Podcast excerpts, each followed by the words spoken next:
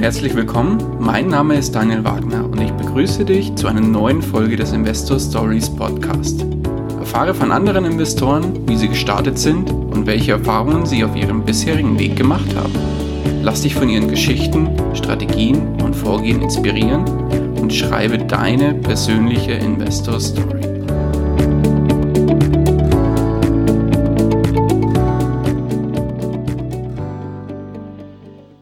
Hallo und herzlich willkommen zu einer neuen Folge des Investor Stories Podcast. Heute mit einem neuen Format im Podcast selbst und zwar dem sogenannten Investor Stories Talk.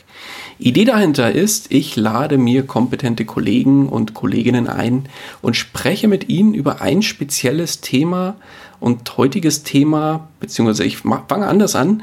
Heutiger Gast bei mir ist Markus Wahle. Hallo Markus, grüß dich. Ja, servus, grüß dich. Heute unser Thema wird sein finanzielles Mindset. Aber bevor wir überhaupt in das Thema einsteigen, Markus, würde ich vorschlagen, du stellst dich kurz vor. Der Markus ist ja unter anderem auch Podcast-Kollege, der auch einen Finanzpodcast hat. Und zusätzlich genau. ist er noch Honorarberater. Aber bevor ich zu viel über dich erzähle, Markus, stell dich vielleicht selber ganz kurz nochmal vor. Ja, super. Vielen Dank, Daniel, für die Einleitung. Ja, also wie du schon gesagt hast, ich bin Honorarberater. Das heißt, ähm, ich mache ähm, Finanzcoaching, ähm, Finanzplanung auf Honorarbasis. Da gehöre ich zu ungefähr 200 äh, Personen in Deutschland, die das offiziell machen, von ungefähr 250.000 Leuten, die sich in der Finanzbranche tümmeln. Ich habe seit einem Jahr einen Finanzpodcast, der heißt Money Talk, deine finanzielle Bestform. Da geht es auch sehr stark um Finanzthemen. Und äh, ja, ursprünglich äh, komme ich aus dem Bereich, äh, also ich habe vor vielen Jahren mal Wirtschaft und Sprachen studiert in Frankreich, habe dort lange gelebt im Ausland. Okay. Habe dann ein paar Jahre noch ähm, im Mittelstand, im Ausland und in Deutschland gearbeitet. Im Textilbereich habe mich da immer um Finanzen gekümmert.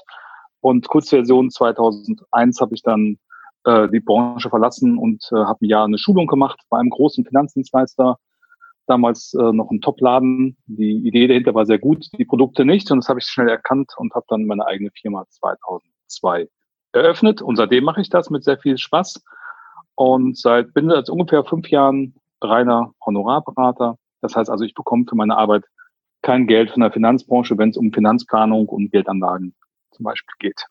So, das ist die Kurz, Kurzversion. Sehr gut. Und jetzt die lange Version. Nein, okay. Nee, passt. Ja. nee, heute, wie gesagt, Thema heute finanzielles Mindset. Dann hast du ja, wie du schon gesagt hast, einige Jahre an Erfahrung und auch einiges an Kunden gehabt. Wie mhm. hast oder was war denn so deine Erfahrung zum Thema finanziellen Mindset in den letzten Jahren? Also das ist ein sehr spannendes Thema, dieses Thema finanzielles Mindset. Ähm, wenn man mal Deutschland sieht, und ich bin sehr stark äh, mit Kollegen im Ausland immer in Kontakt, mit Amerikanern, mit Engländern etc. Und die Deutschen sind schon da eine sehr spezielle Gattung hier in der Welt. Mhm. Also unser finanzielles Mindset, und das kann man mal fast zu 90 Prozent der Menschen behaupten, ist in den 70er Jahren stecken geblieben. Und ähm, ich habe da viel drüber gelesen. Ich habe mich da in den letzten Jahren sehr viel mit beschäftigt, weil ich immer mir die Frage stelle, wie kann das sein, dass Menschen, die erfolgreich sind, die ja also durchaus auch was getan haben, um erfolgreich zu sein, es geht immer vom finanziellen ähm, Erfolg, die sind dann irgendwo auf ein gewisses Level gekommen, haben viel Steuern gezahlt, haben dann ein Nettoeinkommen, sparen das und treten das mit Füßen. Ja, also kümmern sich überhaupt nicht drum, ähm, legen das Geld an wie in 70er Jahren, denen ist das völlig egal. Und das hat mich immer fasziniert. Wie kann das, wie kann das sein? Warum ist das so ein Phänomen, was wir hier in Deutschland haben? Mhm. Das heißt, in den 70er Jahren, was war da so das, das, das Trendthema? So Festgeld, Sparbuch war so der Klassiker wahrscheinlich. Genau. Genau. Also, ne, wir hatten ja dann so, wenn ich ein bisschen aushole ja, nach klar. dem Krieg, ne, die Wirtschaftswunderjahre und 60er, 70er Jahre hatten wir viel zu wenig Arbeit, ähm, Arbeitnehmer in Deutschland. Da haben wir ja den Zuzug gehabt damals, die sogenannten Gastarbeiter. Und ich bin Baujahr 66, also als ich dann so zehn war, hatte ich auch in der, in der Grundschule, hinter in der Schule, dann äh, Freunde aus Italien, Türkei und so. Und ähm, das war halt die Zeit, wo wir halt wahnsinnig viele Arbeitsplätze äh, hatten in Deutschland und zu wenig Arbeiter. Und ähm, die Zinsen waren sehr hoch. Das heißt, die Zinsen ähm, für Guthaben waren sehr hoch und äh, die Zinsen aber auch für Darlehen. Also wenn ich was bauen wollte, waren sehr hoch. Ich weiß, meine Eltern haben damals 13 Prozent Zinsen, glaube ich, gezahlt für einen Anbau am Haus. Mhm. Kenne ich. Meine Eltern waren sogar bei 15, glaube ich. Ja, Wahnsinn. Und das ist ja immer so, Zinsen gehen ja nur hoch, um das auch den Hörern zu erklären, jetzt, die vielleicht auch nicht so tief im Thema drin ja, sind. Wann gehen Zinsen hoch? Im Endeffekt, wenn Märkte, also Deutschland, der Markt praktisch überhitzt, also wenn die Wirtschaft zu heiß läuft, dann versucht man die zu bremsen mit Zinsen, mit hohen Zinsen. Und das ist, sag mal, eine volkswirtschaftliche Vorgehensweise. Und heute ist es ja so, dass wir seit 2008 einen ganz niedrigen Zins haben, weil die Wirtschaft nicht läuft. Ja. Und das Phänomen daraus ist, in den 70er Jahren hat das gut funktioniert, wie du auch schon sagtest, mit Festgeld, mit Zinsen, mit Sparbüchern. Ich habe damals als Kind auch im Sparbuch richtig Zinsen gehabt. Ich weiß nicht mehr wie viele, fünf, sechs Prozent. Mm, richtig. Und, und dann haben die Leute natürlich damals gelernt, okay, und dann kam es der Weltspartag. Ich weiß, bei uns gab es eine Spardose in der Grundschule von der Sparkasse auf einer Volksbank. Und man spart sein Geld halt auf Sparbuch, man spart sein Geld im Bausparer, man spart sein Geld in Festgeld. Ja, und dann haben die Eltern, die schon ein bisschen noch ähm, das noch ein bisschen ausgeweitet haben, die haben sich dann noch Staatsanleihen gekauft, vielleicht, also so ähm, festverzinste Wertpapiere, Staatsanleihen, Unternehmensanleihen, was die Sparkasse einem so angeboten hat. Und jetzt kommt ein Phänomen das hat ja alles funktioniert. Ja, in den 80er Jahren auch noch. Und dann kamen so die ersten, ähm, sag mal, die ersten Verwehungen aus dem Ausland mit Aktien. Und die Leute schmeißen ja sehr, sehr stark alles in einen Topf. Aktienfonds, Einzelaktien, das wird ja in Deutschland meistens so in einem Schwung ähm, genannt. Ist ja alles Börse. Und ist alles Börse, ist alles IBA. So mal in der Kindersprache zu bleiben. Alles gefährlich, ne, versteht man nicht. Und äh, und dann kam ja der neue Markt 2000, 2001. Aber nee, stopp, jetzt habe ich was vergessen. Ähm, vorher in den, ich glaube, das war Ende der 80er Jahre, kam die Telekom-Aktie auf den Markt. Die Volksaktie. Mhm. Das war die erste Aktie, da hat damals ein, der Schauspieler, der Manfred Krug, der Tatortkommissar, kenne ich noch aus meiner Kindheit, der hat dafür Werbung gemacht. Und hat jede Oma gesagt, na, wenn der Herr Krug das macht, dann muss ja was Gutes sein. Genau. Und hat jeder ich sag's wirklich, jede Oma hat sich so eine Telekom-Aktie nicht gekauft, sondern hat die auch verkauft bekommen von der, von der Bank. Und jetzt ist Folgendes passiert. Die ist relativ schnell wieder abgeschmiert nach unten. Und dann wurden die Leute natürlich in ihrem Mindset bestätigt, die immer schon gesagt hatten, Aktien sind gefährlich. Ja. Und natürlich überlegen, wenn man jetzt mal ein bisschen über Risikoverteilung spricht. Die haben natürlich ihr ganzes Geld, sag mal, 5000 Mark damals in eine Aktie gepackt. Natürlich kein Risk Management. Ja, klar.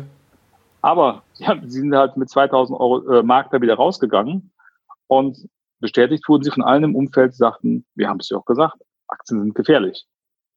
Und das hat sich ja nochmal wiederholt in 2000, 2001, als der neue Markt kam, das weiß ich noch sehr genau. Ähm, mein Gott, haben, hat mein Umfeld da spekuliert mit, mit, mit Aktien, mit Firmen, wo sie alle meinten, sie wüssten plötzlich, was Internet kam ja auf, mehr und mehr. Sie wüssten alle, wie die Firmen funktionieren und haben da, ich kenne Leute, die haben Millionen verdient und ich kenne Leute, die haben Millionen verloren in der Zeit. Das war eine, das war eine reine, reine Lotterie, das war reines Roulette. Und ähm, die verloren haben und die Masse hat verloren, wurde wieder bestätigt im Mindset. Wenn der Vater da stand mit erhobenen Fingern und hat gesagt, Kind, ich habe es dir immer gesagt, Aktien sind gefährlich. Das heißt, die Leute, die aus den 70ern, 60ern und 70ern kommen, das sind ja so, jetzt meine Generation, ne, 45 plus, mhm. 50 plus und die Älteren, die sind halt in der Wirtschaftswunderzeit mit Zinsen groß geworden und sind zweimal bestätigt worden in ihrem negativen Mindset Aktien gegenüber und den Aktienmärkten, weil sie zweimal versucht haben, innerhalb kürzester Zeit sehr viel Reibach zu machen. Und das funktioniert nicht, das ist Spekulation, das lehne ich persönlich auch komplett ab. So, und, und das ist das erste Phänomen, weil wir über Mindset reden, über finanzielles Mindset, warum die Deutschen auch seit 2008, also wir haben jetzt 10, 11 Jahre eine Niedrigzinsphase. Wir haben seit 10, 11 Jahren die alten Produkte, die nicht mehr funktionieren. Lebens-, Kapitallebensversicherungen, äh, ganz normale festverzinsliche Wertpapiere, die ganzen Anleihen, also im großen Stil jetzt mal, und Sparbücher eh. Trotzdem packen die Leute heute noch ihr Geld da rein. Ich sag mal so, und auch die Jungen. sie funktionieren schon, aber nicht für denjenigen, der sein Geld darin anlegt. Ah, das ist jetzt Sehr spitz, finde ich, ganz genau. Weil, weil es, es funktioniert natürlich für die Banken, weil die freuen sich natürlich, weil sie sehr wenig Zinsen für das Geld, das die Leute dann bei ihnen parken, nenne ich es mal, ähm, ja, zahlen müssen. Aber genau. auf der anderen Seite können sie das ja auch in Anführungszeichen teuer verleihen oder teuer mit dem Geld arbeiten. Genau, die Banken haben ja auch ein Problem mittlerweile, ja. Also die kaufen das Geld ähm, ja sehr günstig ein, also das Geld, was sie jetzt äh, über die EZB kriegen. Und ähm, also die kaufen ja schon mit Minuszins das Geld praktisch ein und kriegen, werden trotzdem noch geflutet. Also die Idee dahinter war ja, um darauf zurückzukommen, was ich am Anfang erzählt habe, 2008, als der Riesencrash war in den USA, jetzt musste man irgendwas machen. Damals war Griechenland das große Problem. Das haben jetzt auch die, denke jetzt mal, die jüngeren Zuhörer hier auch schon mitbekommen. Und äh, das immer, ich gehe auch mal davon aus, dass alle das wissen, was ich hier erzähle. Aber mit 53 habe ich jetzt ungefähr 30 Jahre Erfahrung da drin. Wenn jemand 25 der hier zuhört, ne, der sagt sich teilweise bestimmt, wovon redet der hier, wenn er nicht gerade vom Fach ist. Also äh, damals die Lehman, äh, Lehman äh, Brothers Pleite in den USA war ja der, sag mal, der Auslöser und das Ende dieser langen äh, Negativperiode in den USA und der Auslöser für die, den großen Crash. Und seitdem haben wir das Phänomen, dass die Banken ja billiges Geld kriegen sollen und auch bekommen, damit sie billige Darlehen weitergeben, damit die Wirtschaft wieder anläuft. Auf der anderen Seite sind die, haben sie nicht mitgerechnet vielleicht, dass die Sparer trotzdem den Banken ihr Geld geben, kriegen zwar keine Zinsen dafür, aber die Banken werden mit Fresh Money geflutet, auch von der Seite. Ja. Und die geben ja nichts. Die geben ja 0,1 Prozent für Tagesgeld. Und was gibt meine Bank? 0,01. Beziehungsweise eigentlich muss der sogar noch einen Schritt weiter gehen. Eigentlich muss der sogar gucken, äh, eigentlich musste ich ja sogar über diese 0,01 freuen und äh, sehr sogar freuen, dass du keinen Minuszins bezahlen musst. Das ist ja teilweise bei den ein oder anderen Banken mittlerweile auch Standard geworden, ab bestimmten ja. Einlagen oder Einlagehöhen. Ab 500.000 Euro zahlst du eine Parkgebühr mittlerweile bei einigen ja, Banken. Und ich muss dir vorstellen, da hast du da echt Leute, die ihr Leben lang erfolgreich waren finanziell oder wie auch immer, die ans Geld gekommen sind und sind so bescheuert und geben der Bank Geld, damit sie, also ich leih dir jetzt 1000 Euro, ja, damit du es verleihen kannst und sie zahlen noch Geld dafür. Mm, richtig, super. Muss ich mal dieses Mindset dahinter mal überlegen, ja, auf was für ein Level wir hier angekommen sind. Und das Ganze funktioniert auch nur, weil wir in so einer Schein-Wohlstands-Konsumgesellschaft gerade leben in den letzten fünf, sechs Jahren. Wir leben aus meiner Sicht schon sehr stark auf Pump hat auch wieder was mit Mindset zu tun, dass viele Leute einfach die Realität nicht sehen wollen. Aber pass mal auf, du hast jetzt in deiner Eingangs- ähm, oder Eingangserzählung sehr viele coole Sachen aufgegriffen, wo ich nochmal gern zurückgehen will. Mhm. Und zwar, beziehungsweise, ich würde sogar noch mal gerne einen Schritt zurückgehen. Und zwar haben wir jetzt ja das tolle Buzzword uns ausgesucht, finanzielles Mindset. Mhm. Wie definierst du denn den Begriff finanzielles Mindset, bloß damit wir unsere Hörer auch vielleicht auch mal abholen, wo, worüber reden wir denn heute? Was ist denn für dich, wenn du, wenn du jetzt sagst, in zwei, drei Sätzen, ähm, könntest du jemanden beschreiben, was, was ist finanzielles Mindset? Wie siehst du das? Mhm. Also dieses Wort Mindset natürlich, ich komme jetzt ja aus dem anglistischen Bereich ein bisschen, das Studium äh, Englisch damals studiert und für mich ist es völlig normal, die Anglizismen auch zu nutzen. Es wird natürlich heute für alles Mögliche benutzt. Im Endeffekt geht es ja darum, was für eine Einstellung habe ich zu Geld. Und dann haben wir immer zwei Ebenen. Welche Einstellung habe ich bekommen, ähm, quasi durch meine Erziehung, durch meine Eltern, durch mein Umfeld? Und welche Einstellung habe ich mir selbst im Laufe der Jahre angeeignet? Und die Erfahrung zeigt, ich bin jetzt kein, kein äh, Psychologe, aber ich habe da sehr viel drüber gelesen, Wirtschaftspsychologen haben das ja sehr stark auch untersucht, dass es oftmals deckungsgleich ist. Ja, ich meine, du bist ja auch junger Vater, ne? Richtig. Und ähm, ich bin ja auch Vater von einer neunjährigen Tochter oder fast zehn. Und ich achte ganz bewusst darauf, was ich meiner Tochter zum Thema Geld sage. Ich werde da sehr oft für kritisiert in meinem Umfeld, weil ich meiner Tochter ganz bewusst ein positives äh, Leitbild mitgebe, was, was Geld bedeutet. Und das ist so ein bisschen die Vorbildfunktion, die man hat, als Vater auch oder als Mutter, prägt das Mindset der Kinder. Und wenn natürlich die eigenen Eltern immer gesagt haben, über Geld redet man nicht. Und ähm, Geld verdirbt ne, den Charakter. Leute, die viel Geld haben, Geld verdirbt den Charakter. Ähm, Leute, die Nachbarn, die müssen, die haben so viel Geld, die müssen hier irgendwas gemacht haben. Ich könnte jetzt hier 10, 20, ich denke, jeder der Zuhörer kennt solche Sprüche. Das prägt. Und das bedeutet auch im Umkehrschluss, wenn ich mich nicht analog zu dem Mindset der Familie verhalte, bekomme ich ja kein Lob. Und das wird eine ganz spannende, äh, ganz spannende Sache. Ähm, das haben Wirtschaftspsychologen ähm, auch mal herausgefunden, dass natürlich diejenigen, die so anliegen, also der Vater, der in den 70er Jahren so angelegt hat, wie ich das eben erzählt habe, der hat von seinem Vater ja ein Lob bekommen. Hast du toll gemacht, mein Sohn. Und er gibt das an den nächsten Sohn oder an die Tochter wieder weiter und sagt Bausparer, Lebensversicherung und so weiter und so fort. Und natürlich macht das Kind das meistens dann auch. Ne? Wie ist das denn, wenn das der erste Job kommt? Oder wie war das denn in der Grundschule? Dann gab es das erste Sparbuch. Und damit prägt sich ja schon praktisch automatisch das Mindset, also deine Einstellung über Geld. Die Denkweisen, die, die, die Glaubenssätze auch so ein bisschen, so wie, wie denkst du über Geld? Ganz genau. Ganz klar. Ganz genau. Und das Mindset wird bestimmt durch die Glaubenssätze, danke, dass du das Stichwort gibst. Und die Glaubenssätze sind halt im Unterbewusstsein. Und ähm, was bedeutet denn, wenn man das aufbricht, ja, dann, dann ist man ja innerhalb einer, eines Familienverbundes sehr schnell derjenige, der oberflächlich ist. Ich kenne das selbst. Ja, weil man über Geld redet oder Geld so im Vordergrund ist. Ja, natürlich. Aber ich habe noch keinen Menschen gesehen, der sich mit Geld nicht, also ich kenne viele Leute, die sagen, Geld ist nicht wichtig. Das sind aber die, die ab dem 20. Monat darüber nachdenken müssen, wie sie das Monatsende finanziell erreichen. Und das ist ein sehr deutsches Phänomen ja, zum, zum Thema Mindset, dass in Deutschland nie über Geld offen gesprochen wurde. Und darum sind wir alle auch so verklemmt. Ist Fakt, ja, ist definitiv so. Ich habe gestern Abend war ich auf einer Veranstaltung und da hatte ich einen netten Kreis, da waren ähm, ähm, paar Leute, alle so 25, 30, da waren drei sehr äh, aufgeschlossene junge Damen dabei, äh, im Wirtschaftsbereich tätig. Mhm. Und dann haben wir auch so darüber gesprochen, über den Podcast, haben mich ein bisschen gefragt und sagten, ja, muss man ja offen damit gelten. habe ich gesagt, was verdient ihr denn? Alter Schwede, da war aber Ruhe am Tisch. Da habe ich gesagt, also ihr seid jetzt nicht bereit, mir hier zu sagen, was ihr verdient. Ihr seid doch Kollegin, wisst ihr denn, was ihr gegenseitig verdient? Boah, ich, ne, ich dachte schon, gleich Rote Kreuz kommt. ja, hat schon ausgereicht. Ja, ja, also erzählt mir vorher, wie toll, wollt meinen Podcast mal hören, das wäre so wichtig, finanzielle Bildung, Mindset und so.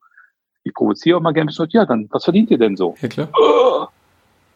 Ja, dann, oh, und das, oh Gott, oh Gott, oh Gott, über Geld spricht man noch nicht, hat meine Mutter ja. immer gesagt. Und die Mutter meiner Mutter. Genau. Die Oma hat auch immer gesagt, genau. sag sowas bloß nicht. Ganz genau. Da könnte ja jemand mal denken, dir geht's finanziell gut. Ja klar, aber es ist ja auch so ein bisschen Scham, glaube ich, von, von den Leuten. Äh, entweder hast du wirklich äh, vielleicht so, tatsächlich ein bisschen geringes Gehalt und dir ist es peinlich, weil du vielleicht weißt, okay, der andere hat einen, in Anführungszeichen, einen besseren Job oder du hast eigentlich einen guten Job und dir ist es peinlich, weil du vielleicht weißt, du verdienst mehr als der andere und deswegen willst du gar nicht drüber reden, weil du, weil das ja eh ein Tabuthema schlechthin ist. Also das ist so ein bisschen die Scham, glaube ich. Richtig. Du siehst, das Thema Mindset hat immer wahnsinnig viel auch mit Selbstwertgefühl zu tun. Ne? Also Glaubenssätze auf der einen Seite und dann mein eigenes Selbstwertgefühl. Was bin ich mir denn auch wert? Und ähm, bin ich bereit, über diesen Glaubenssatz auch hinauszugehen und mir einen eigenen Glaubenssatz aufzubauen mhm. zu dem Thema. Aber woher kommen denn so Glaubenssätze? Jetzt hast du vorhin diverse Stichpunkte gesagt. Ähm, auch wieder in deiner Einleitung im Prinzip hast du so schön die 70er, 80er Jahre angesprochen, wo im Prinzip mhm. unsere Eltern und, und Oma, Opa, wie auch immer, ähm, ja schon damals die sichere Geldanlage gesucht haben in Form von Sparbüchern, Festgeld. Und damals gab es ja wirklich auch noch mhm. Zinsen mhm. dafür. Also wenn du mal 5, 6, 7 Prozent teilweise dafür gekriegt hast, hast du dich ja gefreut. Wenn du sowas heute für, dafür genau. kriegen würdest, äh, ja, glaube ich, wird keiner mehr in Aktien oder so gehen, sondern wird jeder natürlich die sichere Geldanlage erstmal bevorzugen. Also wirklich die, die, die Sparbücher, die klassischen. Und äh, dann kommt ja noch dazu, dass im Prinzip, weil wir so schön gerade das Thema Glaubenssätze besprochen haben und du ja auch gesagt hast, ja, so im Prinzip, wie es der Vater oder die Eltern vorleben, so machen es dann auch die Kinder. Und im Prinzip ist mhm. es ja auch so, ähm, ja, man übernimmt ja eigentlich oder anders gesagt, eigentlich die Eltern machen das ja nur nach bestem Wissen und Gewissen, weil die es ja selber nicht anders gelernt haben. Das heißt, du, die, die, Wenn, die übergeben richtig. dir eigentlich nur dein Glaubenssatz Erbe, was sie selber gekriegt haben. So, so, so nenne ich es jetzt mal. Ja, weil sie auch ja nicht die Not hatten, sich damit zu beschäftigen. Also ich komme aus einer Beamtenfamilie und bei uns gab es immer genug zu essen, zu trinken, ja, und es war alles immer gut, aber auch kein, ich sag mal, kein extremer Reichtum oder irgendwas. Aber mein Vater wusste am Ende des Monats, was er verdient. Mein Vater sagte, hat immer gesagt, das Beamtenmännlichen ist eng, aber wärmt schön. War so sein Spruch. Fand ich immer ganz nett als Kind. So, dass, dass ich jetzt Unternehmer geworden bin, liegt einfach daran, dass mich das immer interessiert hat, das Thema Geld und dass ich auch weiß, wenn ich, ich habe immer viel gearbeitet auch, wenigstens auch die ersten 20 Jahre so, ähm, dass ich dann auch mich selbst wertschätzen wollte in dem, was ich mache mit dem Geld. Und ich, ich war nicht bereit, einfach 0815 damit umzugehen. Und das ist einfach, wenn du dir mal anguckst, die Historie in Deutschland, ja, ich meine, wir haben einen relativ kurzen Zeitraum, wenn man mal die letzten zwei, 200 Jahre sieht, vom Zweiten Weltkrieg bis heute. Das ist äh, historisch gesehen ja nicht viel. Und nach dem Krieg ging es ja erstmal darum, wieder äh, die Rentenkassen zu füllen. Und, ähm, und da muss man auch ganz klar sagen, als äh, und wir hatten, wir haben halt das, das, das Rentensystem ein bisschen zurückzugehen vom Bismarck damals wieder mit aufgenommen nach dem Krieg auch. Und da ist noch keiner davon ausgegangen, dass die Leute irgendwie 90 oder 100 werden. Und das heißt, damals hat das auch gereicht. Ein bisschen sparen nebenher, Lebensversicherung, dann ging man, äh, dann war man, weiß ich nicht, 65, ging in Rente, hat noch zehn Jahre gelebt und Lebensversicherung hat man dann äh, aufgelöst und dann hat man sich irgendwie ein neues Auto gekauft, einen Urlaub gemacht, wo man immer drauf gespart hat. Das war ja ein ganz anderes Lebensmindset. Und auf der anderen Seite, die Amerikaner, wissen wir alle, hatten nie so ein soziales System, wie wir es haben. Das heißt, die mussten sich schon viel, viel früher mit solchen Dingen beschäftigen, wie Aktienmärkte und viele andere Länder auch. Und wir haben ja immer so ein bisschen hier auch in Europa unter so einer, unter so einer Wohlstandsglocke gelebt dann nach dem Krieg. Mhm. Und ähm, wieder das Thema Mindset. Bin ich bereit, denn äh, zu verstehen oder ähm, bin ich bereit zu akzeptieren, dass die Welt sich anders dreht? seit 20 Jahren locker. Ja? Oder will ich weiterhin glauben, dass das alles so weitergeht, wie es mal war? Und das glaube ich, dass gerade die Jüngeren jetzt, und ich habe ja auch ähm, bei meinem Podcast viele junge Zuhörer, so ab 20, 25, und erstaunlicherweise gerade die jungen Frauen da heute ganz anders denken. Ja, weil gerade Frauen war natürlich immer so ein Thema, weiß ich auch bei, bei mir im Umfeld, auf meinen Kundinnen und so, also wenn ich, wenn ich der Ehemann aufs Geld guckt, dann ist der Vater oder der Bruder immer da. Also einer beschützt die Frauen immer davor, als wenn die nicht selbst in der Lage wären, das selbst zu machen. Weil Frauen, äh, wissen wir alle, bei Finanzentscheidungen viel intelligenter sind als Männer, weil nicht so impulsiv. Ja. Ist Fakt. Und die Frauen sind oft auch die besseren Investoren. So sagt man so schön. Absolut. Ja, das, das sagen wir hier nur unter uns, ne? Das wird ja nicht publik, dass wir so. Natürlich nicht so ein positives Bild hier haben, aber es ist wirklich so. Und ich sage das auch meinen Männern immer, meinen, meinen Kunden sage ich immer, Leute, guckt mal ein bisschen, äh, fragt eure Frauen auch mal, was sie davon halten, wenn ihr investieren wollt, weil sie wirklich nicht so impulsiv handeln und wirklich langfristiger einfach denken. Ja, und vor allem in der Beziehung ist es ja auch mega wichtig, dass man offen mit dem Thema Geld umgeht und auch gemeinsame Entscheidungen für die Zukunft äh, äh trifft. Und das soll definitiv ja, nicht nur der Mann machen. Also ja, aber wo kommt das her? Ich glaube, bis 1971 oder 72 musste, wenn eine Frau arbeiten wollte, ja die schriftliche, das schriftliche Einverständnis ihres Ehemanns noch haben in Deutschland. Oh, siehst du, das kenne ich muss gar nicht mal mehr. vorstellen. Ja, ja, muss ich mir mal vorstellen. Und dann, und äh, kann sich eine 25, 30-jährige Frau von heute überhaupt nicht mehr vorstellen, ja. Und das heißt, dass dann natürlich die, die Mütter aus der Generation oder die Frauen aus der Generation kein offenes Mindset zum Thema Geld haben, ist ja nicht verwunderlich. Oder dass sie das nicht mitbekommen haben von zu Hause. Ja. Mhm. Also das ist für mich so abstrus, dieser Gedanke, ja. Und äh, wenn ich das mit meiner Frau so einen Film sehe, wo so ein Thema vorkommt, dann dreht die heute immer noch am Rad und regt sich darüber auf, dass das so war. Also das ist nicht so lange her. Das sind, das sind 50 äh, Jahre. Eigentlich Wahnsinn. Ja. Das ist ja eigentlich heute keine Zeit mehr. Nee, aber trotzdem hängen 80 Prozent und 90 Prozent der Deutschen vom finanziellen Leitbild immer noch in dieser zeitfest. Diese Nische. Beziehungsweise sogar noch, noch einen Ticken anders. Viele sagen halt auch, ähm, oder haben eben dieses, dieses, wie ich vorhin so schön gesagt habe, das Glaubenssatzerbe von ihren Eltern oder von ihrem Umfeld einfach angenommen und einfach gesagt, alles klar, alle sagen zum Beispiel, Aktien sind schlecht, wer viel Geld hat, hat viel Probleme, so die, die, die, die klassischen Sprüche, und, und die, die reich genau. geworden sind, die sind eh über Leichen gegangen und weiß ich nicht, wie was sonst noch alles gibt. Ich glaube, äh, da gibt es noch unzählbare genau. äh, weitere so Aussagen, die so, so Denkweisen, so Glaubenssätze, die eigentlich so einge, eingetrichtert werden.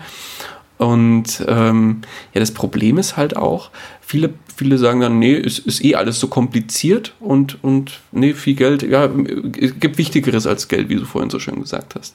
Und dann beschäftigen sie sich genau. auch gar nicht mit dem ganzen Thema.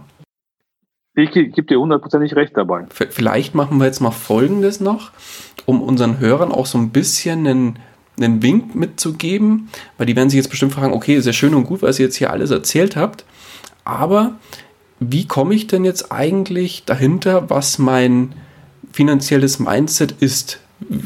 Hast du vielleicht einen ah. Tipp für die Zuhörer? Wie kommen sie denn dahinter? Ich sag mal, die, der typische Satz oder der, der, das, das, typische Mindset besteht ja aus verschiedenen Glaubenssätzen. Glaubenssätzen sind ja nichts anderes wie eine, eine Sammlung von verschiedenen Denkmustern und, und Verhaltensweisen, die dann zusammen zu einer persönlichen Entscheidung führen. Wie zum Beispiel, nee, mhm. Aktien sind schlecht, ist eh alles Zockerei, wer viel Geld hat, hat viel Probleme, führt dazu in Kombination, ich beschäftige mich gar nicht mit dem Thema Geld, weil gibt ja wichtigere Sachen und ist eh alles so kompliziert. Das ist so im Prinzip so die Tendenz.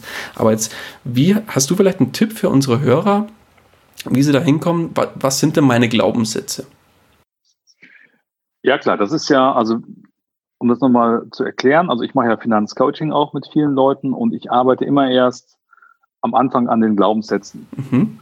Und ähm, das ist natürlich schon mal ganz gut, wenn man sich einfach mal aufschreibt, wie hat denn mein Umfeld, so als ich Kind war oder Jugendlicher oder bis heute, einfach mal so aufzuschreiben. Ne, wenn ich jetzt da mal einen imaginären Kunden einfach mal nehme und nenne mal Christian und sage, Christian, was hat denn dein Umfeld, deine Erziehung, deine Eltern, dein Umfeld zum Thema Geld immer gesagt? Fällt dir was ein? Das einfach mal runterzuschreiben und auch mal zu gucken, äh, wie, wie war denn überhaupt die finanzielle Ausstattung zu Hause? Ja, wenn natürlich jemand aus dem Unternehmerhaushalt kommt oder Freiberufler, sag mal Ärzte, Rechtsanwälte, Unternehmer, da wird meistens schon automatisch mehr über Geld geredet mhm. oder wurde.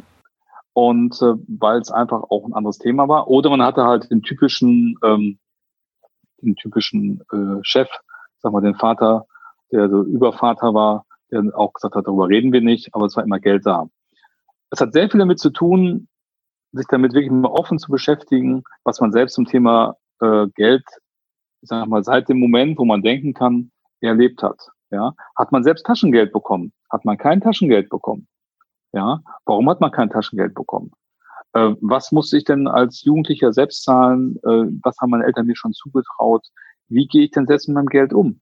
Ja, ist immer so ab 20. Äh, des Monats, ähm, ja, kann ich mir kein frisches Obst mehr leisten ja, weil ich noch kein großes Gehalt habe und wir alles verjubelt habe? Oder bin ich auch schon so in der Lage, ähm, ja, auch für mich schon zu, zu, zu verstehen, äh, was sind Ausgaben, was ist Konsum, was sind Investitionen, also wie ticke ich selber? Und es bringt natürlich nichts, sein eigenes Fehlverhalten heutzutage, was man hat, zum Thema Geld auf die Eltern zu, äh, zu schieben. Aber es bringt eine Menge, es zu erkennen ich glaube, wenn man sich mit dem Thema mal aktiv auseinandersetzt und wirklich sagt, okay, jetzt setze ich mich mal hin und schreibe mir mal ganz stupide auf, was ist denn Geld für mich? Was verbinde ich mit Geld? Genau. Ist es was Positives oder Negatives? Ich glaube, wenn man allein die zwei Fragen beantwortet, dann hat man schon mal einen, einen, einen ich sag mal, eine Tendenz, um zu merken, stehe ich denn dem Thema Geld positiv grundsätzlich positiv gegenüber oder negativ? Und wenn's, wenn die Antwort negativ ist, dann sollte man sich mal Gedanken machen, was, wie du schon gesagt hast, so schön, was sagt denn mein Umfeld äh, über das Thema Geld? Was sagt denn, was habe ich denn immer von meinen Eltern gehört? Hatte ich denn, ja, ging es uns finanziell immer gut? Konnt, konnten wir uns immer alles leisten oder war das Geld immer knapp? Und deswegen ja. irgendwie so, so, so, die, die, die Tendenz in der Richtung einfach mal so ein bisschen für sich zu beantworten. Und dann hat man zumindest eine, eine Richtung, die, wo man weiß, okay, daher kommt es. So, und jetzt, jetzt hat man im Prinzip rausgefunden, was für Glaubenssätze habe ich denn zum Thema Geld? Wie, wie genau. geht's weiter? Ich kann dir mal meinen Glaubenssatz oh, sagen gerne. dazu. Gerne. Ich habe einen ganz, ich habe einen ganz einfachen Glaubenssatz, mir selbst erarbeitet. Okay. Und der heißt, für mich ist Geld ist Energie und Energie folgt der Aufmerksamkeit. Oh, der ist sehr gut. Der ist sogar sehr gut. Wenn man sich das mal überlegt, heißt Geld ist Energie. Ich kann also Energie im Positiven wie im Negativen benutzen. Und Energie folgt, also Energie folgt der Aufmerksamkeit. Ähm, also Geld in diesem Falle folgt der Aufmerksamkeit. Wenn ich mein Geld mich nicht drum kümmere, ja, dann kommt auch nichts Gutes dabei raus, wenn ich es nicht wertschätze. Hat immer viel mit Wertschätzung auch zu tun. Mhm. Und das ist, das ist dieses, früher gab es ja, ähm, gab's in meiner Kindheit gab es diesen Spruch ja, bei den Pfennig nicht ehrt, ist den Taler nicht wert, hat mein Opa immer gesagt. Opa war ein Kaufmann. Mhm. Und das heißt im Endeffekt nur, wer das Kleine nicht zu schätzen weiß, kann das Große, ist das Große nicht wert. Und das heißt ja nur, wer für die kleinen Dinge keine Wertschätzung hat in seinem Leben, auch im finanziellen, ist für die Großen einfach nicht reif und nicht bereit. Und das ist, denke ich, wenn man überlegt, ähm, die Energie folgt der Aufmerksamkeit. Also in diesem Falle ist es, wenn ich Geld als immer nihiliere, also als nicht wichtig ansehe und immer verteufel, dann schmeiße ich nur negative Gedanken zum Thema Geld ins Universum und es kommt dann nichts als Schrott zurück. Das sind aber die Leute, die immer Geldprobleme haben. Und wenn jetzt unsere Hörer ganz ehrlich zu sich sind und sagen, wie sieht's denn aus bei mir in der Kasse? Ja, kann das damit auch was zu tun haben, dass ich immer in einer Verknappung le lebe von Geld, weil ich äh, Geld immer mit negativen Gedanken bombardiere? das Thema. Mhm. Das ist nichts Esoterisches, ja. Also ich, ähm, also Mindset und und äh, das, was ich denke, hat einfach viel mit ähm, Spiritualität zu tun. Also wie denke ich und wie ich denke, so funktioniere ich ja auch. Und ähm, und das ist einfach, ähm, das ist einfach das Gesetz von ähm, Wirkung, also Anziehung und Wirkung der, der ganzen Sache, ja. Das ist im Endeffekt nichts anderes als Quantenphysik. Hm. So. Jetzt habe ich es gesagt. Und das heißt, wenn ich den ganzen Tag schlecht über Geld denke, kommt auch nichts Positives zurück. Und wenn ich positiv über Geld denke und mein Geld wertschätze und auch bewusst ausgebe, ja, ich gehe ins Café und kaufe mir bewusst einen leckeren Cappuccino für 3,90 Euro. Und weil die Kellnerin so nett ist, gebe ich dir noch 1,10 Euro Trinkgeld. Dann ist das richtig positiv. Ja? Definitiv. Wenn ich aber zum, wenn ich aber jetzt ins Café gehe und sage, boah, ist der teuer, der Kaffee hier. Kann ja gar nicht sein. Und so, dieses positive Erlebnis belege ich mit negativen Gedanken. Das ist ja nur ein Beispiel jetzt. Und die Leute, die das machen, die werden in diesem, in, in diesem Mindset nie erfolgreich werden finanziell. Das heißt, ich muss mich selbst erstmal auf eine Basis beamen, wo ich eine positive Einstellung zu meinem Geld habe, egal wie viel ich verdiene. Und wenn das, ich kann das nur jedem mal raten, das mal drei, vier Wochen bewusst zu machen und das Geld, das eigene Geld mehr wertzuschätzen und ihr werdet erstaunt sein, was da hinten bei rauskommt. Mhm.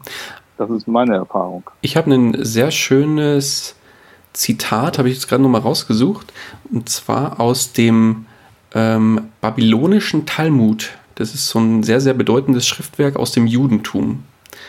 Und mhm. zwar, ich lese mal kurz vor. Das ist jetzt ein bisschen längerer Absatz, aber äh, passt sehr gut auf das Thema. Und zwar, achte auf deine Gedanken, denn sie werden Worte. Achte auf deine Worte, denn sie werden Handlungen. Achte auf deine Handlungen, denn sie werden Gewohnheiten. Achte auf deine Gewohnheiten, denn sie werden dein Charakter. Und achte auf deinen Charakter, denn er wird dein Schicksal. Und das passt eigentlich für ja. mich wie die Faust aufs Auge für dieses Thema finanzieller Erfolg bzw. finanzielles Mindset. Weil was heißt es? Der erste Absatz sagt, achte auf deine Gedanken, denn sie werden Worte. Das heißt unterm Strich ja nichts anderes, wie wenn ich einen ganzen Tag nur negativ über Geld denke, dann spreche ich auch negativ drüber. Und wenn man das zweite ist dann im Prinzip, achte auf deine Worte, denn sie werden Handlungen.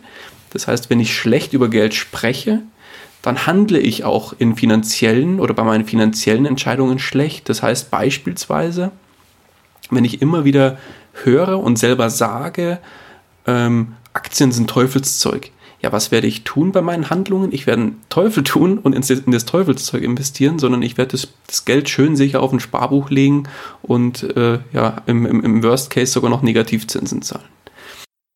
Oder ich kaufe Schrott ein, um bestätigt zu werden in meinem negativen Mindset. Oder so, richtig, richtig. Unbewusst. Genau.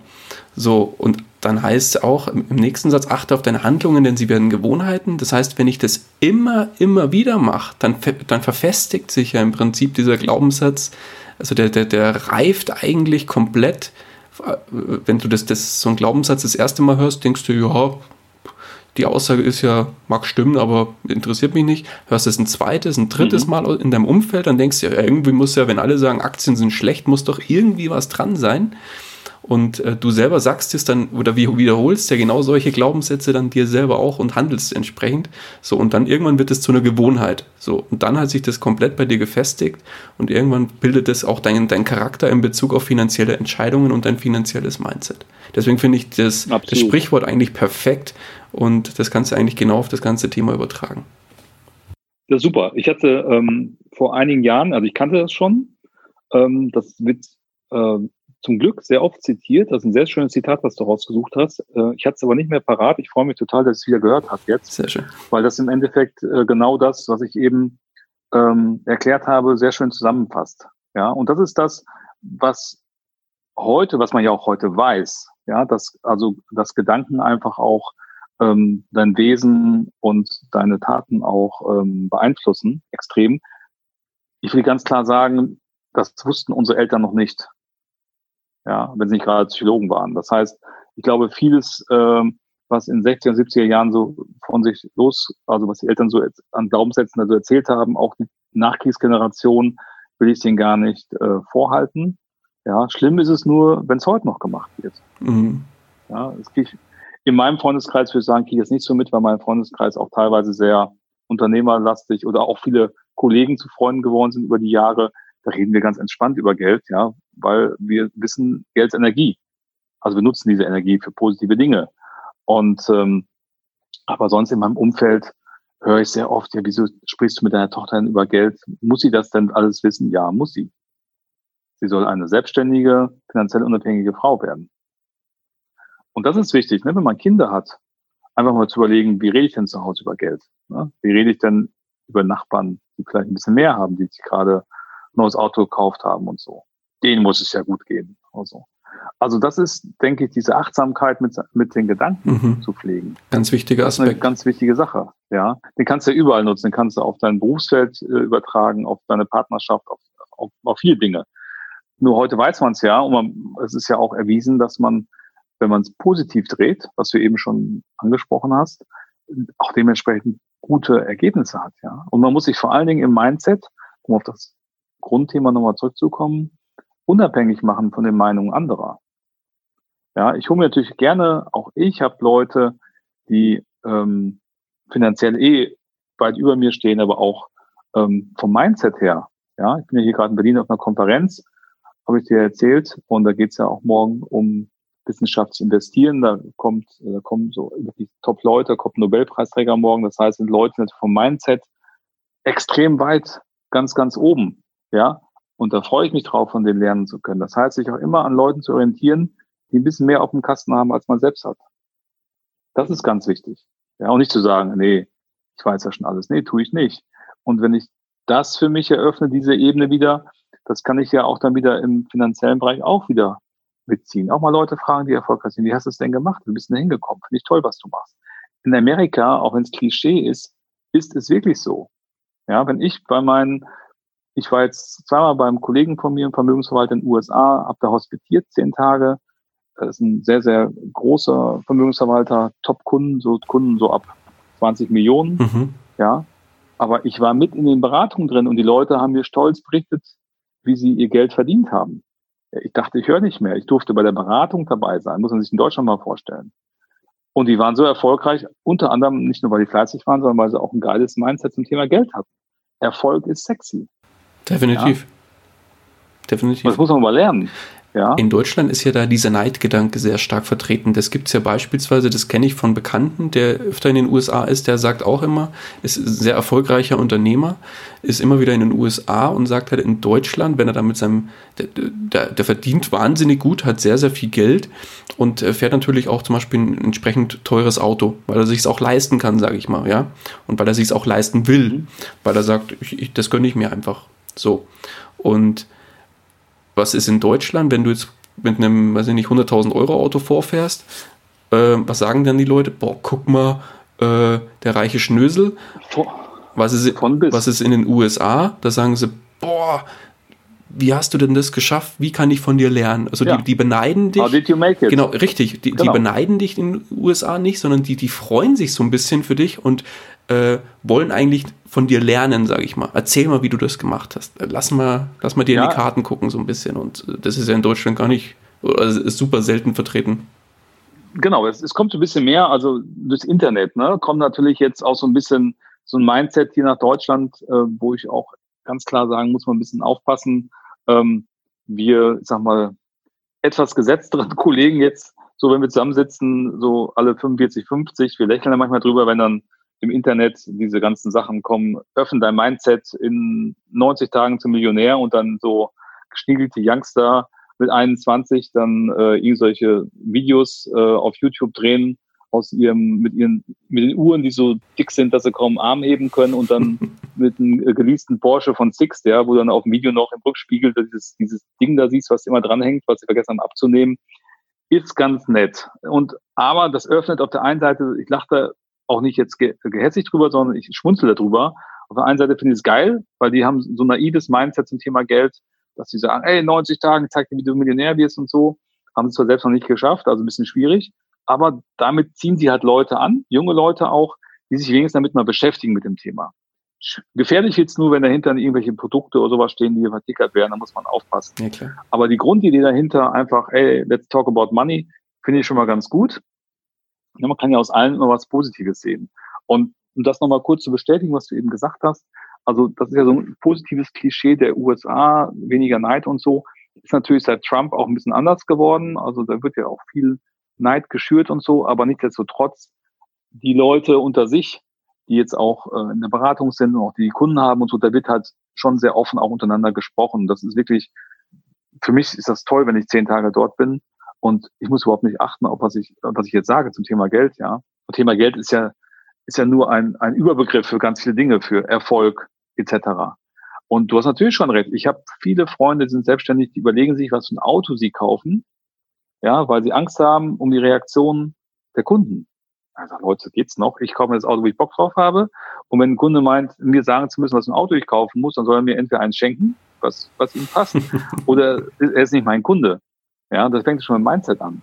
Richtig. Und ich habe zweimal, und das hat mit Mindset viel zu tun. Ich habe ich kann das, das ist ein ganz gutes Beispiel zum Thema Mindset. Ich bin einmal ganz am Anfang meiner Karriere mit, hatte meine Frau in so einen alten Ford Focus oder so, da waren wir gar nicht verheiratet. Mein Auto war in der Werkstatt, ich bin mit ihrem Auto zum Kunden gefahren, hat mit dummerweise abends noch zum Auto gebracht, war ein erfolgreicher Chirurg, nahm mich in den Arm und sagte, läuft's nicht mehr so? Sehr gut. So, das war sein Mindset, ne? Mein Ford Focus sagt, nee, läuft nicht mehr so, mein Auto ist in der Garage, äh, also in der, äh, in der Werkstatt. Fand ich klasse, sein Mindset, ne? Also das Auto mit Synonym für Erfolg. Ich habe auch dann schon einen Kunden gehabt, dann hatte ich, weiß ich, was ich gefahren bin, eine Zeit lang mal ein Porsche irgendwas, auch mal so eine Phase gehabt. Und dann kam ein Kunde und hat gesagt, ich zahle auch nicht Ihren Porsche mit meinen Gebühren. Da habe ich gesagt, der ist schon bezahlt. Ich kann nicht aufgeben. ja, Schwabe war das. Sehr gut. So, Beide Richtungen. von bis, mhm. ja. So von bis. Und ganz klar ist, also mein Mindset ist gefestigt, ja. Und äh, ich finde generell, wenn jemand Finanzplaner ist, sollte seine Finanzen so im Griff haben, dass er durchaus sich ein ordentliches Auto leisten kann, muss er aber nicht. Das ist kein äh, Zeichen für Erfolg heutzutage. Daran sollte man die Leute nicht messen. Ganz klar. Aber was schon schön ist natürlich, wenn man sich über den Erfolg anderer Leute freut. Ja. Und das ist halt, hat wieder viel mit dem Mindset zu tun. Bin ich denn bereit, mich auch zu freuen, wenn es anderen Leuten gut geht? Bei mir geht's ja auch gut. Ich freue mich total, wenn es anderen Leuten gut geht, ja. Genau so ist ich muss es. natürlich auch ganz klar sagen, ich lebe auch davon, dass es anderen Leuten gut geht als Finanzplaner. Und ich gebe das aber mein Wissen ja auch weiter an Leuten, denen es noch nicht so gut geht finanziell, in der Hoffnung, dass sie dadurch auch finanziell auch erfolgreicher werden. Wie du auch, über einen Podcast. Richtig. Ja, wir machen das ja hier einfach, weil wir auch Lust haben, unser Wissen rauszugeben. Und ähm, du weißt ja, die Energie folgt der Aufmerksamkeit. Ja, alles, was Gutes tust, kommt auch irgendwann zu dir zurück im Leben. So sieht's aus. Das ist, ähm, das ist auch ähm, einfach, eine, finde ich, eine vernünftige Einstellung.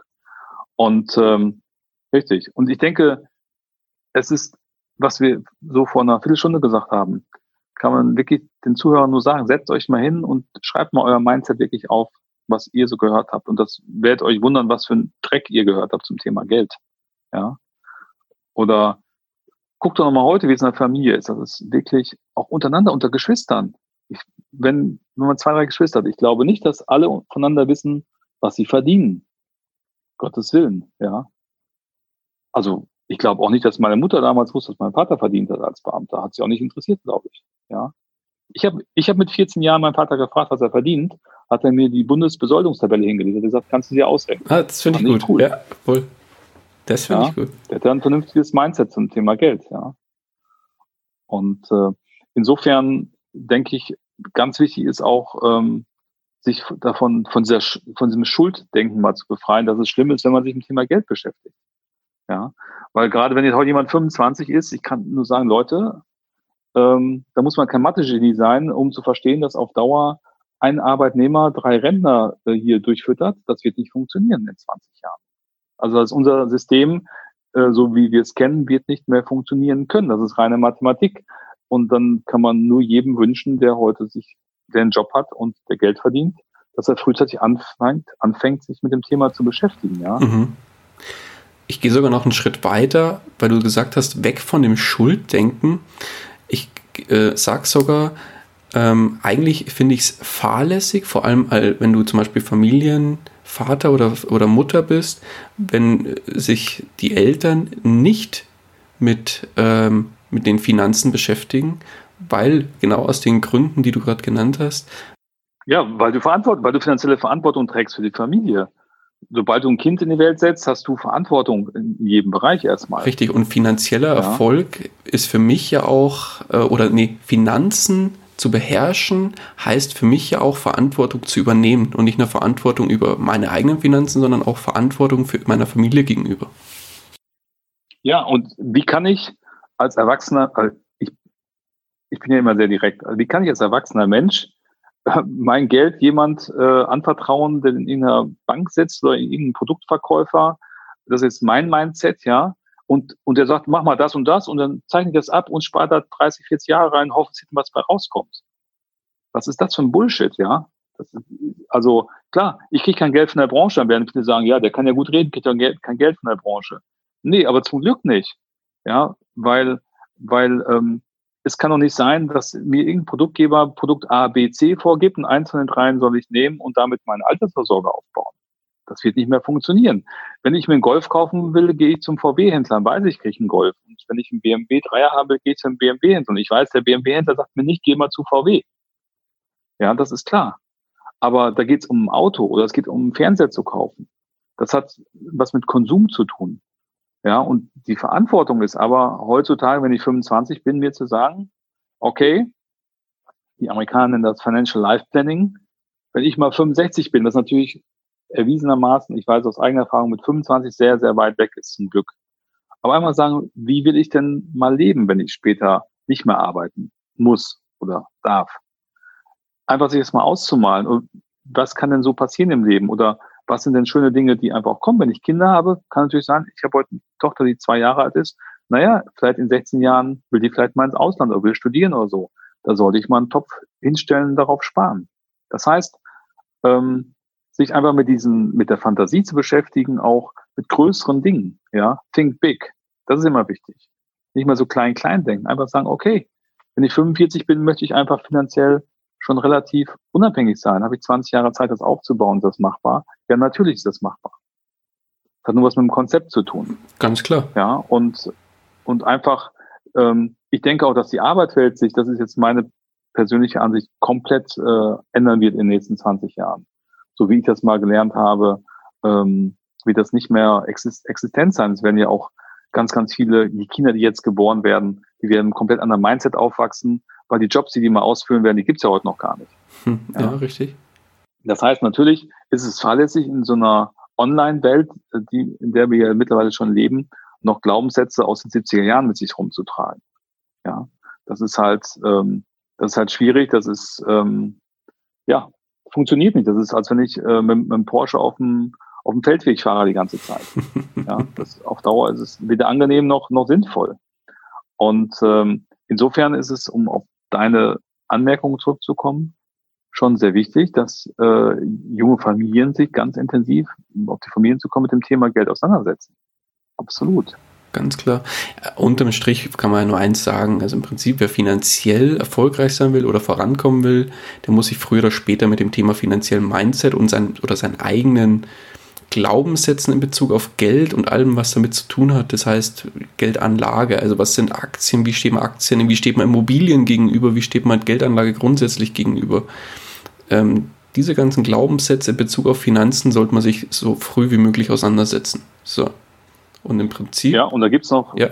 genau, vielleicht noch als Ergänzung, es gibt eine ganz interessante Studie. Ich weiß nicht, ob die aus Amerika kam oder Deutschland, ist völlig egal.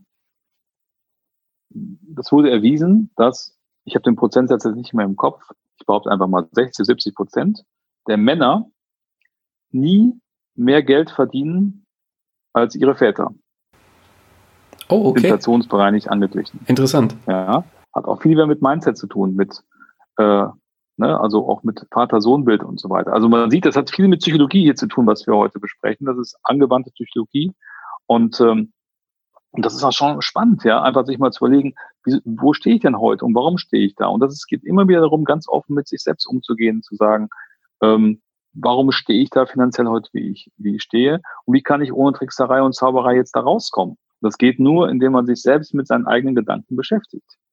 Und einfach mal, was wir heute, glaube ich, schon mehrfach angesprochen haben, äh, seine Gedanken zu säubern. Einfach sich bewusst zu machen, das, was ich denke, wird auch irgendwann Realität. So sieht's aus. Im Prinzip geht es ja, ja, sogar noch einen Schritt weiter beim Thema ähm, Glaubenssätze auflösen. Also im Prinzip sage ich ja, wenn, wenn man negative Glaubenssätze hat und die selber erstmal äh, sich, äh, sich klar darüber wird, dass man wirklich negative Glaubenssätze in Bezug auf Geld hat, ist das ja schon mal ein erster wichtiger, sehr, sehr wichtiger Schritt, um ähm, im Bereich Finanzen weiterzukommen. Und jetzt, jetzt geht es ja im Prinzip äh, noch äh, darum, diese negativen Glaubenssätze dann äh, ja auch entweder umzumünzen in positive Glaubenssätze. Das kann jetzt beispielsweise sein, weiß ich nicht, Aktien sind Zockerei. Einfach mal zu hinterfragen, wieso steht denn die Aussage bei mir im Kopf? Oder warum denke ich denn so? Wo habe ich das genau. denn jetzt her? Hm, ist das denn wirklich so? Ist es denn wirklich Zockerei? Und dann einfach mal untersuchen, ganz stupide, was steckt denn hinter dem Thema Aktien? Einfach mal sich mal, weiß ich nicht, eine Stunde oder zwei Stunden Zeit nehmen und sich äh, dieses Thema einfach zu Gemüte zu führen um, um, um einfach mal hinter die, hinter die Glasscheibe oder hinter die, hinter die Mauer zu gucken, was steckt denn hinter dem ganzen Thema. Und in der Regel löst sich der Glaubenssatz dann meistens schon von alleine auf, weil ähm, ja, viele, viele Risiken, die man vorher gesehen hat, eigentlich gar nicht so wirklich existent sind oder die Risiken deutlich gemindert werden können, indem man zum Beispiel, was weiß ich, sehr breit streut oder sehr, nicht nur irgendwie, was weiß ich, in, in, in Futures oder sonstige äh, Späße an der, an der Börse investiert, sondern, oder eigentlich äh, nicht investiert, sondern äh, zockt, Lotto spielt, nenne ich es eigentlich fast, mhm. äh, sondern in, in, in Anführungszeichen in, in breit gestreute, ähm, ja, ich nenne es mal in Anführungszeichen sichere Produkte investiert an der Börse, die, so. Und ähm, wobei das, ich sag mal, ähm, wir dürfen ja hier keine Empfehlungen geben, ähm, sondern das ist jetzt eher so, ähm, wie geht man bei dem, bei ja, dem Thema Mindset, Mindset einfach mal, wie geht man den negativen Glaubenssätzen ein bisschen auf den Grund? So wäre das jetzt mal mein erster Tipp in die Richtung zu schauen, so die Glaubenssätze einfach zu hinterfragen oder in positive umzukehren. Beispielsweise, Geld ist schlecht ja, oder mit wer viel Geld hat, hat viele Probleme. Man könnte es auch einfach umkennen und sagen, hm, mit viel Geld kann ich viel Positives bewirken in Form von zum Beispiel, ich kann es spenden, ich kann meiner Familie ein schönes Leben gönnen, ich kann vielleicht von einer 40-Stunden-Woche in eine 35-Stunden-Woche runtergehen und mehr Zeit mit meiner Familie und meiner Tochter zum Beispiel verbringen und so weiter und so fort. Genau. Und genau das gilt es bei dem Thema, bei dem Thema Glaubenssätze einfach zu tun.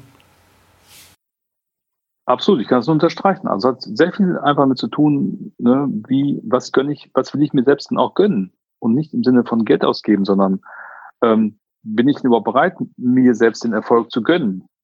Ja, den Erfolg äh, finanzieller Art, auch den, den Erfolg, mich von diesem Mindset zu lösen. Ich muss mich dann ja auch von vielen alten, was du eben so schön vorgelesen hast, Gewohnheiten auch trennen. Ja, ich muss auch in eine Diskussion gehen mit meinen Eltern, mit meinem Umfeld, mit meiner Partnerin und meinem Partner. Und, ähm, und das ist, denke ich, das ist, das ist der erste Schritt. Und um das mal fachlich auszudrücken, weil ich darf es ja jetzt auf, ich, ich dürfte jetzt ja Empfehlungen geben. Ich weiß natürlich nicht, weil es gibt keine Empfehlung. Es gibt nur die eine Empfehlung.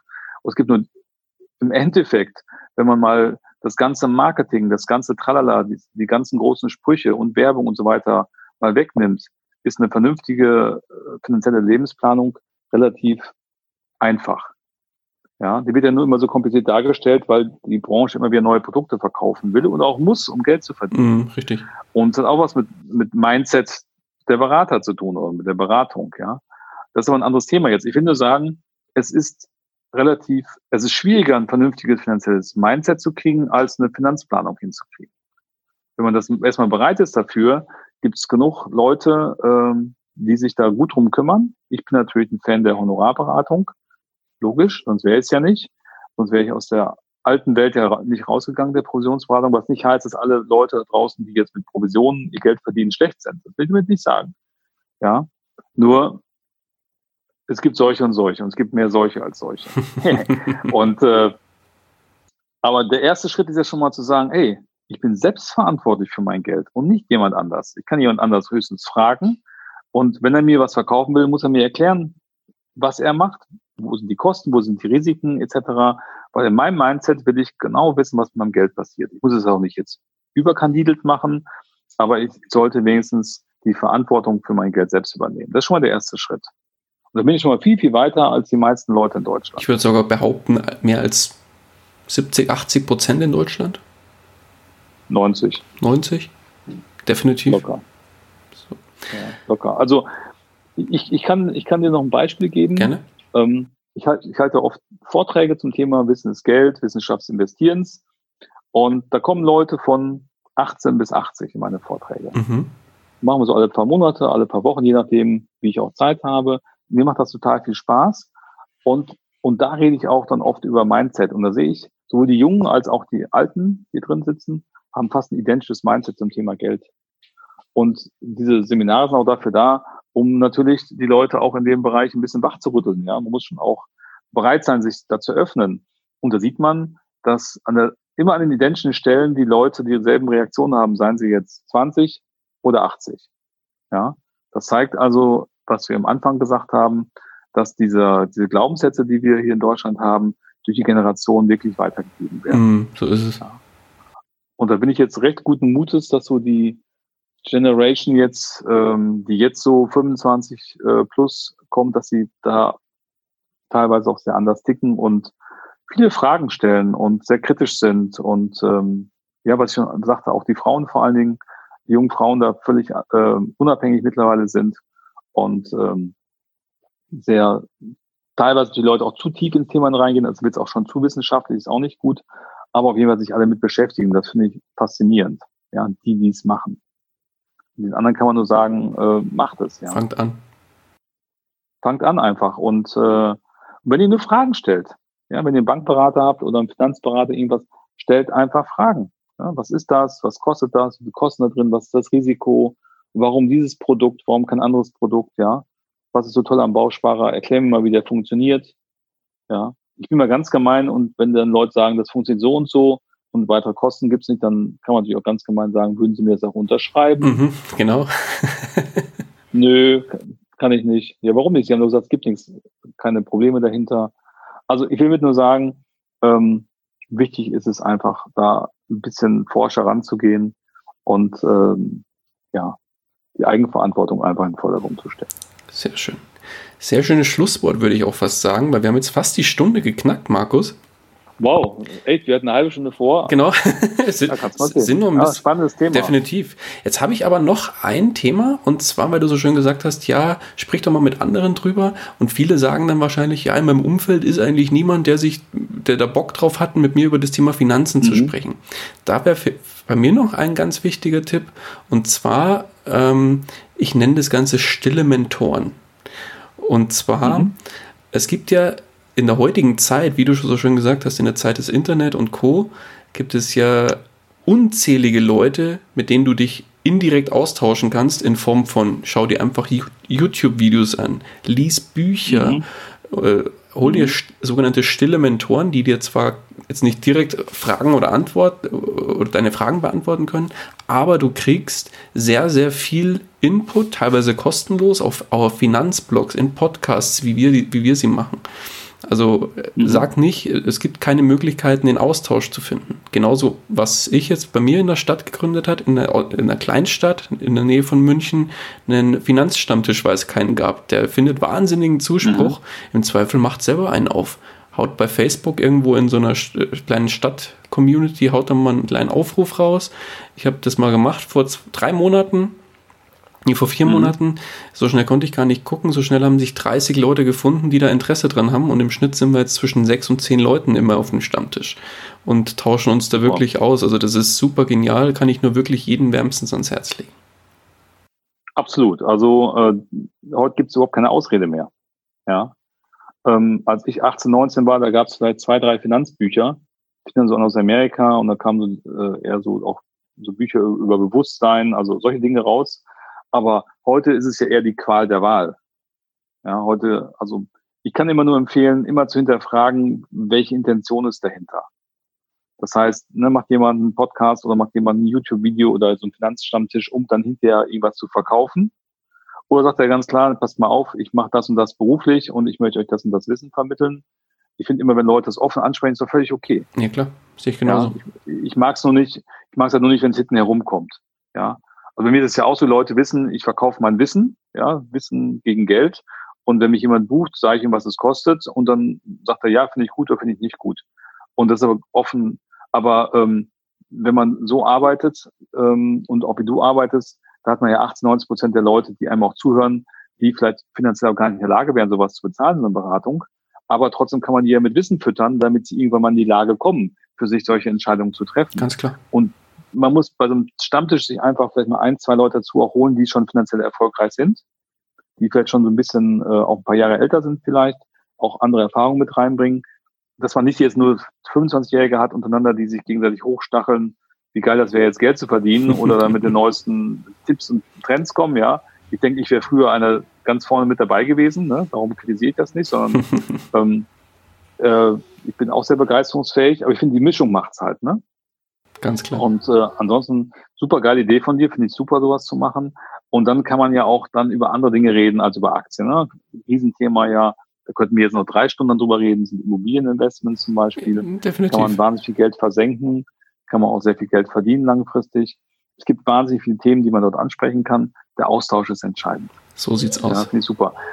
Ne, was ich persönlich nicht so mag, ist, dass wenn das zu extrem wird, ne, also ähm, wenn dann nur ab gewissen Geldlevel der Leute aufgenommen werden, sowas, sowas kenne ich auch, sollte man nicht hingehen. Eine gute Mischung ist gut und sich austauschen und offen und, und so, ein, so einen Kodex auch erarbeiten, wo sich jeder dran hält. Genau.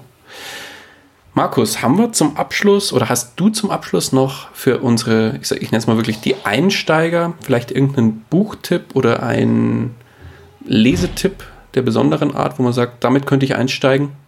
Was das Thema Mindset Das habe ich jetzt befürchtet, dass, das hast du mich erst, äh, habe ich jetzt befürchtet, dass du mich das fragst. Ähm, das ist wirklich schwierig. Also ähm, es wird ja immer, wird ja immer dieses Buch von Napoleon Hill genannt, äh, Millionaire's Mind. Mhm, denke nach, werde ähm, reich. Mhm. Denke nach, werde reich. Ich persönlich war davon nicht so super begeistert, aber es kann nicht schaden, das zu lesen. Ähm, es wird immer Kiyosaki empfohlen, äh, Rich Dad, Poor Dad. Das als Einstieg sage ich, ja, kann man mal lesen, aber nur dieses Buch von ihm. Ja. Rich Dad, Poor Dad von Kiyosaki. Das ist so ein bisschen äh, einfach, ob das alles so stimmt, was drin steht, darum geht's nicht, aber es ist eine Geschichte, die ganz interessant ist. Einfach, da geht's um Mindset. Insofern kann ich das empfehlen. Ähm, ansonsten jetzt so ein Finanzbuch zu empfehlen, da finde ich sehr schwierig. Ich glaube, die zwei sind auch wahnsinnig gut. Also ich finde, beide äh, ähm, geben, äh, also Rich Dad war tatsächlich vor, ja, ich weiß gar nicht, zehn Jahren, knapp zehn Jahren für mich der Auslöser, da wirklich Gas zu geben. Oder acht Jahren, ich weiß gar nicht. So, wo ich mhm. das gelesen habe. Davor habe ich angefangen, zwar mit dem Thema, aber das war für mich so wirklich der, der, der, der, der Wink mit dem Zaunfall, um, genau. um da richtig loszulegen. So, sag ich mal. Und dafür ist, ist es perfekt. Ich glaube, genau. Also ich tue mir jetzt gerade so ein bisschen schwer mit der Empfehlung, weil ich da wirklich extrem tief drin bin im Thema und mir wirklich ähm, ich Leute auch jetzt damit nicht äh, vom Kopf hauen will mit irgendwas, was viel zu komplex ist am Anfang. Ich denke, die beiden Bücher können auf jeden Fall, äh, es ist besser, als sich die Bausparfibel der Sparkasse anzugucken.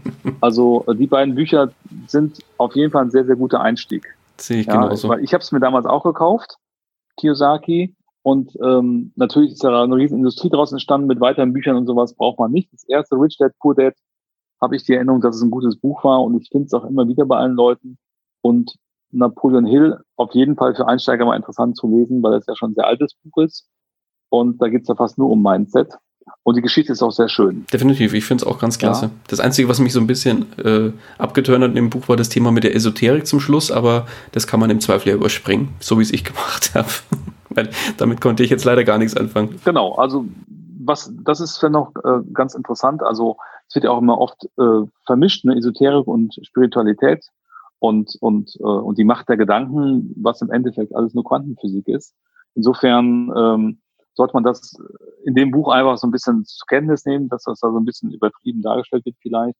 Aber diesen Kernsatz, äh, die Energie folgt der Aufmerksamkeit, das ist sowas, was man sich, ähm, also Geld ist Energie und die Energie folgt der Aufmerksamkeit, das sollte sich jeder so ein bisschen zu Herzen nehmen. Und das ist auch zusammengefasst das, was in vielen Büchern da über 30, 40, 50 und 300 Seiten beschrieben wird. Genau. Alles klar, Markus. Ja. Dann würde ich sagen, eine Stunde und ein bisschen haben wir geschafft. Ich glaube, das war jetzt eine ganze Menge Input für unsere Hörer und Hörerinnen. Ja, ich, würd, ich hoffe, es war nicht zu viel. Nein, dass wir ich, würd, über ich, ich, denke, das, das Schöne beim Podcast ist, man kann ja Pause drücken und dann an einer anderen Stelle, an einem genau. anderen Tag weiterhören. Das ist der Vorteil bei einem Podcast. Von daher genau, wird, kann auch Fragen stellen. Ja, richtig. Von daher würde ich vorschlagen, wir machen an der Stelle erstmal Schluss für das Thema finanzielles Absolut. Mindset. Ähm, ja, von meiner Seite sage ich erstmal ganz, ganz lieben Dank an dich, Markus, für deine Zeit. Sehr gerne, hat super Spaß gemacht. Sehr, sehr gerne. Also war mir ein Fest. Wirklich den tollen Input, den du auch hier mit uns geteilt hast. Und ja, von meiner Seite nochmal ein Aufruf an unsere Hörer und Hörerinnen. Hat euch der Investor Stories Talk gefallen? Falls ja, dann gebt mir super gerne Feedback, was euch gefallen hat, welche Themen euch noch interessieren ähm, wie ihr die Folge fandet. Und ähm, ja, bewertet das Ganze gerne bei iTunes. Und hinterlasst im Zweifel auch in den genau. iTunes-Rezensionen eine Frage oder ein, äh, oder ein Thema, das euch interessiert, eine oder eine Frage zu diesem Thema. Und ja, im Zweifel machen wir noch mal eine zweite Folge mit Markus, wo wir dann vielleicht diese Fragen aufgreifen werden oder gerne auch ein anderes Thema. In dem Sinne. Sehr gerne. Und ähm, genau, wollte ich sagen, in dem Sinne, ähm, seid schlau und nutzt das Wissen, was wir euch hier gegeben haben. Und äh, wenn ihr Lust habt auch, kleine Eigenwerbung, hört auch gerne mal rein im Money Talk, deine finanzielle Bestform. Jeden Montag auf iTunes und so weiter. Unbedingt. Da geht es ein bisschen mehr in die, da geht's ein bisschen mehr in die Tiefe, was die Finanzen angeht. Mhm. Aber geht auch viel um Mindset. Also das ist, da ergänzen wir beiden sehr, sehr schön mit unseren Podcasts. Und ähm, freue mich auch immer wieder auf neue Hörer, weil die das auch dann wieder teilen und weitergeben.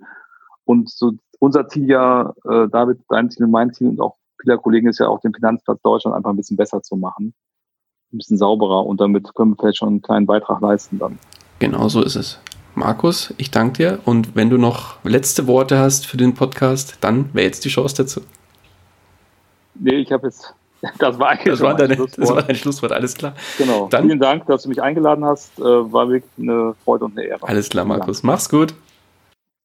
Bis bald. Ciao, ciao. Das war's auch schon wieder mit dieser Podcast-Folge. Ich danke dir ganz herzlich fürs Zuhören. Hat dir der Investor Stories Podcast gefallen, freue ich mich über eine Rezension bei iTunes. Damit hilfst du mir, diesen Podcast für noch mehr Zuhörer sichtbar zu machen. Ich freue mich, wenn du auch beim nächsten Mal wieder mit dabei bist. In dem Sinne, habe die Ehre, dein Daniel.